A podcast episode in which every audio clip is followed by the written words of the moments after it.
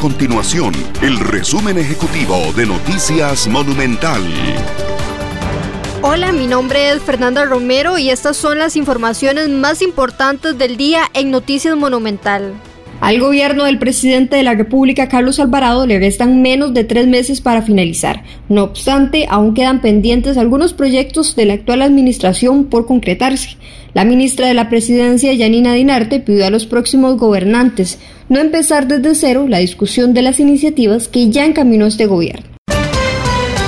Más de un millón doscientos mil estudiantes regresarán a las aulas el próximo 17 de febrero bajo la modalidad 100% presencial. El inicio del curso electivo 2022 se da en un momento donde el país experimenta un promedio diario de mil casos de COVID-19 y con una baja tasa de vacunación contra este virus en la población escolar.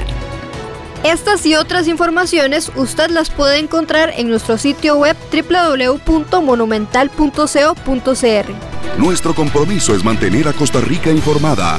Esto fue el resumen ejecutivo de Noticias Monumental.